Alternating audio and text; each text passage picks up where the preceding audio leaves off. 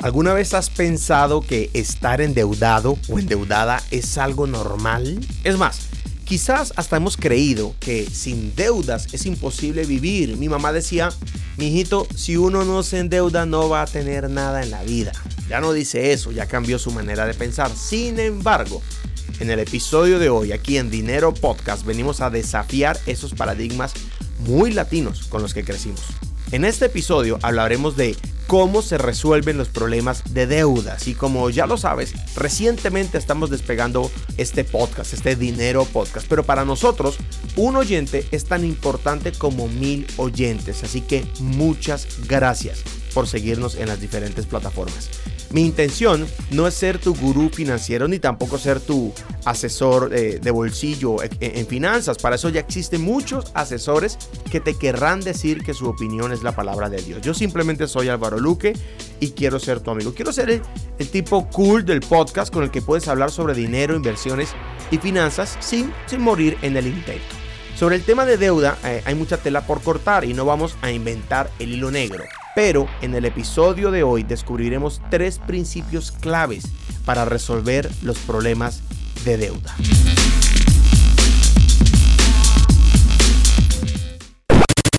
Dinero Podcast con Álvaro Luque.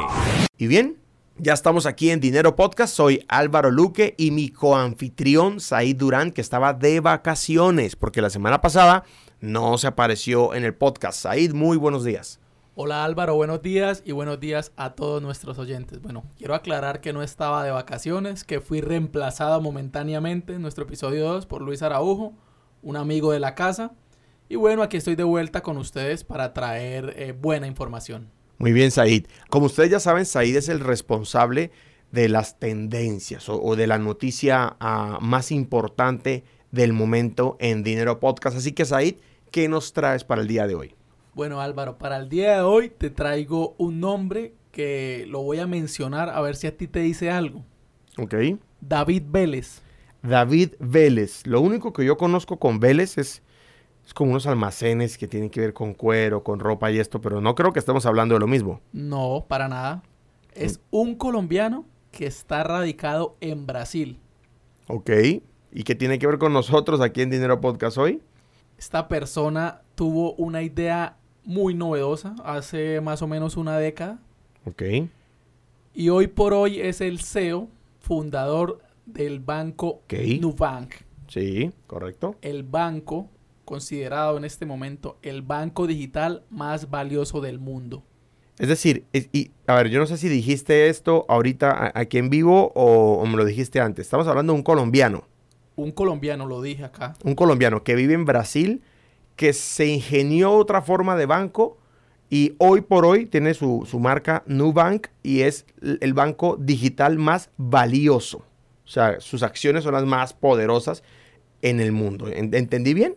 Así es, Álvaro, correcto. Bueno, cuéntanos esa historia. Bueno, básicamente la historia, porque eh, empieza en Brasil a través de, yo mientras hacía esta investigación dije, este tipo es un oportunista, pero lo digo en el buen sentido, Sí. porque él vio la oportunidad en un país como Brasil, un país latinoamericano, de 200, de más o menos 200 millones de habitantes, pero un país con mucha riqueza, pero que tenía un problema. Los bancos tenían altas comisiones, un pésimo servicio al cliente y no estaban aprovechando la tecnología. Ok. Entonces, ese es ese momento donde David Vélez ve la oportunidad y se lanza, obviamente, con una inversión que buscó en fondos extranjeros. Ok. Y su idea inició con 15 millones de dólares en una casa en arriendo en Brasil. Ok, o sea, tiene una idea, eh, fondea, de, levanta capital de, de- inversiones extranjeras y tardó 10 años en construir y posicionar el banco digital más valioso. Aquí hay dos- una pregunta y una observación. La observación es que uno dice hoy, wow, este banco es nuevo. Pues ya 10 años el tipo, ¿no? Tejiendo esto detrás de cámaras, con una visión impresionante y seguramente el COVID le ayudó, ¿no? Porque al momento de requerir que se digitalicen las cosas, el tipo estaba adelante. Pero, pero ¿cómo funciona este banco? Porque ¿cómo, cómo un banco digital? O sea, ¿yo a quién le reclamo? ¿Dónde peleo? ¿Dónde abro la cuenta? ¿Cómo es eso? Bueno, primero déjame contarte que cuando David Vélez inicia con Nubank en Brasil, habían cinco bancos que dominaban el mercado.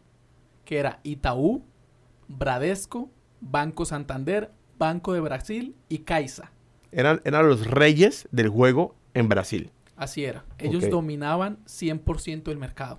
Pero pues con lo que te acabo de mencionar, altas tarifas, pésimo servicio al cliente y desaprovechando las nuevas tecnologías. Ok. Entonces, en 2014, que es cuando eh, recaudan esos 15 millones de dólares e inician eh, su banco digital, inician ofreciendo tarjetas de crédito. Así rompen el mercado. Tenemos tarjetas de crédito para el que la quiera solicitar. Lógicamente ya había alguna aprobación. Pero te voy a decir por qué solo tarjeta de crédito. Porque en Brasil, constitucionalmente, había un- una ley que no permitía la entrada, por decir así, eh, de, de bancos extranjeros. Ok. Entonces, David le toca, por decir así, ingeniárselas y empezar con tarjetas de crédito, que esa, eso no, no estaba dentro de la ley, no estaba reglamentado. O sea, el tipo encontró, a ver, vamos a decir las cosas como son. Los bancos brasileños tenían amañada la ley para que no entrara ningún otro banco. Eso es lo que está pasando, ese es el, negocio, ¿no? Y todos sabemos aquí en Dinero Podcast que los mejores amigos del gobierno son Los los, bancos. bancos. totalmente. Entonces tenían amañada la ley para que no entrara competencia, pero había un vacío en la ley y él sí podía ofrecer tarjetas de crédito. No podía abrir cuentas de ahorro, no podía abrir cuentas corrientes, pero podía ofrecer tarjetas de crédito. Me imagino yo como un franquiciatario, pues de todas esas franquicias de tarjeta de crédito y les metió el gol, me imagino yo. Y así eh, entiendo, estoy interpretando lo que dices, entra al mercado. Aquí hay un aprendizaje súper poderoso, ¿no? O sea, siempre hay un vacío por donde puedes entrar. ¿Qué más? llamativo de esta estrategia es que tú pensarías, bueno, se fue fuerte con el marketing, marketing digital es un banco digital y entonces su capital lo invirtió en, en publicidad, en redes sociales, este tipo de cosas. Pues te cuento que no, Ok. que utilizó una estrategia llamada cuerda de terciopelo, muy comúnmente en Silicon Valley, Ok. que es la de que un amigo me recomienda o me referencia Sí. para la, la solicitud, para enviar la solicitud de mi tarjeta de crédito. Ok, o sea, a ver, esto dicho de otra manera en Silicon Valley, Silicon Valley, como, como sea que fuera la pronunciación correcta, eh, somos hispanohablantes, así que tenemos derecho. am, es básicamente estos growth marketing, ¿no? Entonces, restringo la entrada de gente y digo, mira, solo puede entrar si eres referido de un miembro activo. Eso es lo que hace generar escasez. Y cuando te dice que no puedes entrar, ¿tú qué vas a querer hacer? Pues vas a querer entrar. Te dicen, no pase por aquí. Entonces te antoja pasar. Yo solo puedes entrar si un amigo te referencia. Entonces me imagino ese ruido publicitario hecho por la misma gente, un amigo refiriendo a otro amigo. Casi una estrategia de multinivel, sin que sea un multinivel. Me refiero en, en el juego del voz a voz. Entonces, aparte de todo, ahorraron plata en la manera de cómo penetrar el mercado porque pusieron a la gente a hablar del producto. No era la marca hablando, sino la gente hablando del producto. Ingenioso, ingenioso, Said. Y no solo eso, en solo dos años, porque en 2016 ya contaban con un millón de clientes a partir de lo que nosotros llamamos o conocemos como el voz a voz. Perfecto.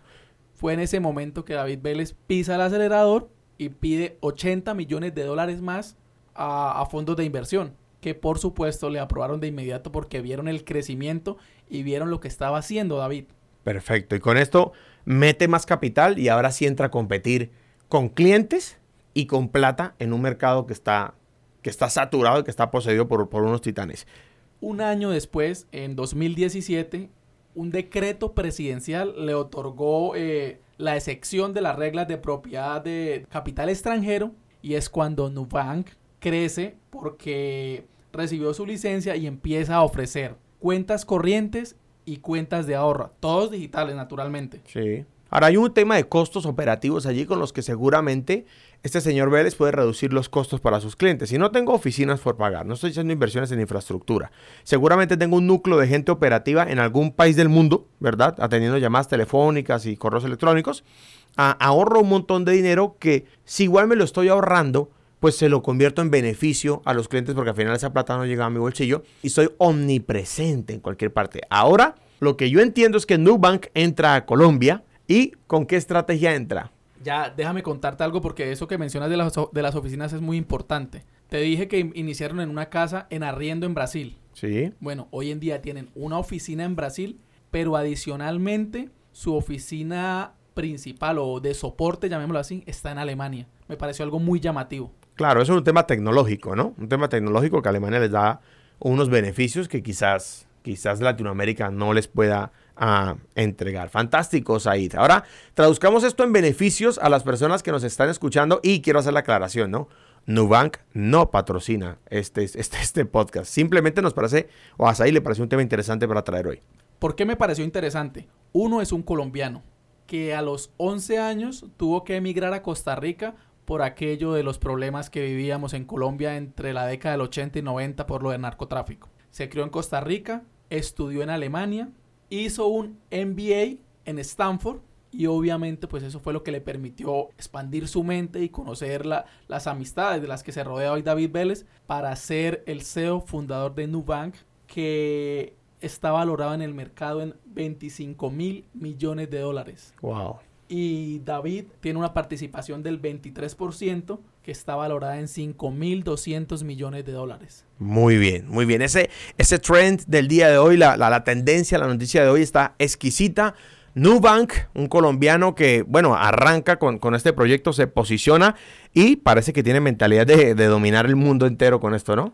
Pero entonces te hablaba de que tiene 35 millones de clientes. Hablábamos de Brasil, tú me dijiste va a llegar a Colombia. Por supuesto, ya llegó a Colombia. Pero también está en Argentina y México, en donde en 2019 copó el mercado. O sea, se apoderó del mercado. Básicamente con la misma estrategia. Porque si hablamos de Colombia, debo decirlo, yo ya me registré para recibir mi tarjeta de crédito. Estoy en lista de espera. Ok. Porque tal cual en Brasil, está iniciando o inició en, en México en Argentina y también lo está haciendo en Colombia. Perfecto, muy bien, muy bien. Me parece genial el, tema de tendencia hoy que ocupó un poquito más del espacio que siempre dedicamos a la tendencia, pero está buenísimo. Y vamos a, cerrar este, este fragmento con un dato interesante. Me gustaría cerrar con las cifras que registró el banco en 2019 y en 2020. En 2019 registró ganancias por 523 millones de dólares y pérdidas por 78 millones de dólares. Pero en 2020, lo que tú decías, en plena pandemia, casi que duplicó los ingresos a 963 millones de dólares, mientras que las pérdidas se redujeron a 44 millones de dólares. Un dato súper interesante. Este, este tipo estaba 10 años en el futuro. Ahora, la pregunta que a mí me ocupa es, ¿qué está creando hoy para los próximos 10 años? Porque, a ver, la idea ya se materializó, ya se está viviendo. El tipo ya no está ahí. El tipo ya está en el futuro, algo se trae entre manos. Y el negocio es ese. Eh, todos los que nos escuchan, el negocio no es ¿qué, qué, negocio bueno hay hoy. La pregunta es cuál va a ser el buen negocio de mañana para meterme ahí. Muy bien, hablando de, de, ah, de bancos, que son los, los grandes amigos del gobierno y también los amigos de las personas hasta que quedan endeudadas y luego los bancos se convierten en sus enemigos. Quiero citar una expresión de Malcolm X que dice, mi madre empezó a comprar de fiado. A mi padre eso nunca le había gustado. El crédito, decía siempre, es el primer paso hacia las deudas. Es el principio de la vuelta a la esclavitud. Y es que el juego del capitalismo, sin que esto suene a derecha o izquierda, porque ahora como el concepto es de que capitalismo es de derecha y socialismo es de izquierda. No, yo ni, ni vengo a hablar temas políticos, ni estoy hablando eh, específicamente de eso. Lo que quiero decir es que como funciona el sistema financiero hoy, se trata de quién le debe a quién. El juego del banco es, necesito que me debas dinero, ¿cierto? Porque con, de los intereses vivimos y es como, como cualquier negocio. Ahora, la deuda, que es, eh, ya tuvimos la tendencia de hoy, ahora hablemos del concepto, el principio que queremos desarrollar hoy es, justamente esto, que es la deuda, que muchas veces viene de banco, pero la gente se deuda hasta en la tienda y van y piden, no sé, el fiado de del pan y, la leche y los huevos, y desde ahí comienzan a generarse deudas. Ahora, el punto es, eh, Said y todos los oyentes, que las personas prefieren que les dé estrategias para resolver sus deudas rápidamente, pero voy a decir una verdad que muchos no quieren admitir, la gente que quiere pagar sus deudas las quiere pagar para adquirir otra deuda. Ese es el punto. Entonces dicen, yo estos días hablé con una amiga y me decía, no, ya en, tres meses termino de pagar estas deudas y entonces puedo comprar carro. ¿Está mal querer comprar carro? No, pero no me dijo, voy a pagar esas deudas y entonces voy a poder ahorrar. Y entonces voy a descansar un poco para, para dejar de pensar en pagar y voy a disfrutar un poco más, más mi vida, porque cuando no tengo que andar pagando deudas, pues puedo disfrutar un poquito más, más mi vida. Entonces yo hoy quiero compartirles simplemente tres principios para resolver los problemas de deudas. Entonces, ¿estamos listos ahí para compartirlos? De una, Álvaro. Suéltalos. Muy bien. Principio número uno, la deuda comienza con el desorden. Así que el orden es el primer paso para resolverlos. Esto hace referencia básicamente al control de los gastos, porque tener control de, de- de gastos me permite ser ordenado financieramente. Es decir, me permite gastarme lo que me gano y no gastarme más de lo que me gano. Sí, sí, correcto. Ahora, la ecuación debe ser gastar un poco menos de lo que me gano, pero empezar a controlar es importante. Así que les repito al principio, las deudas comienzan con el desorden, así que el orden es el primer paso para resolverlas. Principio número dos, las deudas comienzan con el orgullo, se alimentan del orgullo y terminan cuando matas el orgullo. Lo que queremos decir con este principio es que, mira, tus amigos te invitan a comer, tú no tienes dinero para ir a comer por alguna razón, no tienes que tener dinero siempre. Y no eres capaz de decir que no, no eres capaz de decir, "Me- no tengo dinero. Y ya, no voy a ir, me quedo en mi casa viendo Netflix como, no sé, palomitas de maíz, como dicen en todos los países, y no voy. No, lo que hacemos es que es por orgullosos, ¿verdad? Por engreídos, por creídos, pues no podemos dañar la apariencia que tenemos delante de nuestros amigos y vamos y pasamos la tarjeta de crédito por pendejadas que no eran importantes, ni siquiera eran necesarias. Así que el orgullo nos alimenta para llenarnos de deudas con tal de sostener un status quo que no es el nuestro, que no es el nuestro y que no nos corresponde. Voy al principio número 3 y quisiera que tú, ahí después de que yo lo lea, nos digas qué entiendes tú con este principio. Las deudas son lo único de tu pasado que tiene el potencial de acabar con tu futuro mientras te torturan en tu presente. Básicamente, cuando yo tengo deudas, esas deudas no me permiten avanzar. O no es que no me permitan avanzar, me mantienen en una constante preocupación, en zozobra. Y esto no me permite ni estar tranquilo en el presente y me afecta en el futuro, en las decisiones futuras. Porque mira lo que tú decías con el ejemplo de tu amiga. En tres meses va a salir de deudas. No va a estar tranquila porque una vez termine de pagar su deuda, se va a ir a endeudar nuevamente en un carro. Que para ella le va a dar tranquilidad y confort porque tiene un vehículo, Ajá. lo que tú dices, le da estatus, pero un vehículo que le va a producir la cuota mensual y aparte ahora va a tener que invertir en el vehículo, combustible, se le daña un repuesto. Entonces está afectando su presente ya con esa decisión y el futuro más adelante porque su futuro, ¿qué sigue? Lleno de deudas. Claro. Y no estamos diciendo que no deba comprar carro o auto, ¿verdad? Lo que estamos diciendo es, lo que quiero que se quede es con el concepto de, mira, ya termino de pagar las deudas y entonces puedo comprar un carro. Lo que realmente está diciendo es, quiero pagar mis deudas ya para entonces adquirir otra deuda. La pregunta que tienes que hacerte hoy es, ¿para qué quieres salir de deuda? Esa es la pregunta. Entonces te repito los principios. Las deudas comienzan con el desorden, así que el orden es el primer paso para resolverlas. Segundo, las deudas comienzan con el orgullo, se alimentan del orgullo y terminan cuando matas el orgullo y aceptas que tienes una deuda, bajas la cabeza y te disciplinas a pagarlas. Tercero, las deudas son lo único de tu pasado que tiene el potencial de acabar con tu futuro mientras te torturan en tu presente. Esos han sido los principios de eh, la mañana de hoy, Said. Álvaro, lo resumiríamos de la siguiente manera. Principio 1, no me gasto más de lo que gano. Perfecto, Principio 2, aprendo a decir no. perfecto. Y principio 3, pienso realmente si necesito endeudarme. Sí, o podríamos decir, cuando vaya a adquirir una deuda, piense que está hipotecando su futuro. Para bien o para mal, pregúntese si vale la pena. Eso es lo que tiene que preguntarse. Yo resumiría entonces el principio 3 de esta manera. Me pregunto si vale la pena endeudarme o no. Exactamente. Sí, eh, no, es que es para el estudio de mis hijos. Chévere, chévere, Vale cool. la pena, estoy invirtiendo en el futuro de mis hijos. Eso va a tener una retribución, sí o sí. Así estudie en la peor universidad. Le añ- va a añadir valor al muchacho. Pero es que es para comprarme un carro para impresionar a mi novia porque mi autoestima no me da para conquistarla andando en Transmilenio. Bueno, ahí ya hay otro tema. Muy bien, esto es Dinero Podcast. Soy Álvaro Luque y mi coanfitrión de el día de la fecha, Said Durán. Y hemos estado hablando hoy acerca de cómo se resuelven los problemas de deuda. Quisiera concluirlos así. Los problemas de deuda son problemas de fondo, no de forma. No, no es solo la estrategia. En mis redes sociales, arroba en Instagram, Facebook y TikTok, tengo bastante contenido estratégico sobre cómo resolver deuda. Pero quiero que hoy se queden con los principios.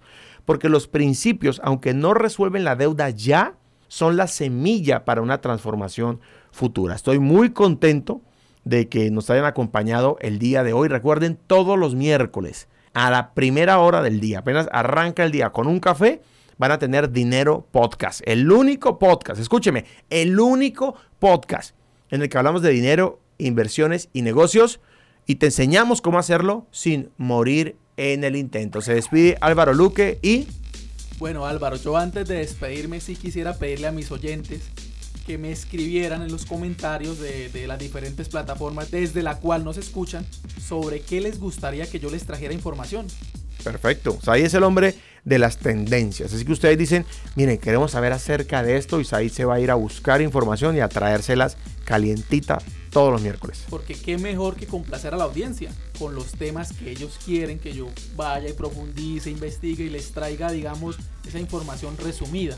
Entonces espero sus comentarios. Y nada, Álvaro, un gusto poder volver a acompañarte, ser tu coanfitrión y nos vemos en nuestro episodio 4 con el tema. Con el tema, con el tema, aquí tengo mis notas. ¿Estás preparado para un futuro incierto? Uy, está interesante ese tema. Así que ahí le, sembramos esta expectativa para que el próximo miércoles estén nuevamente pegados desde, desde, las diferentes plataformas que nos escuchan para tener ese episodio 4 ahí para ustedes.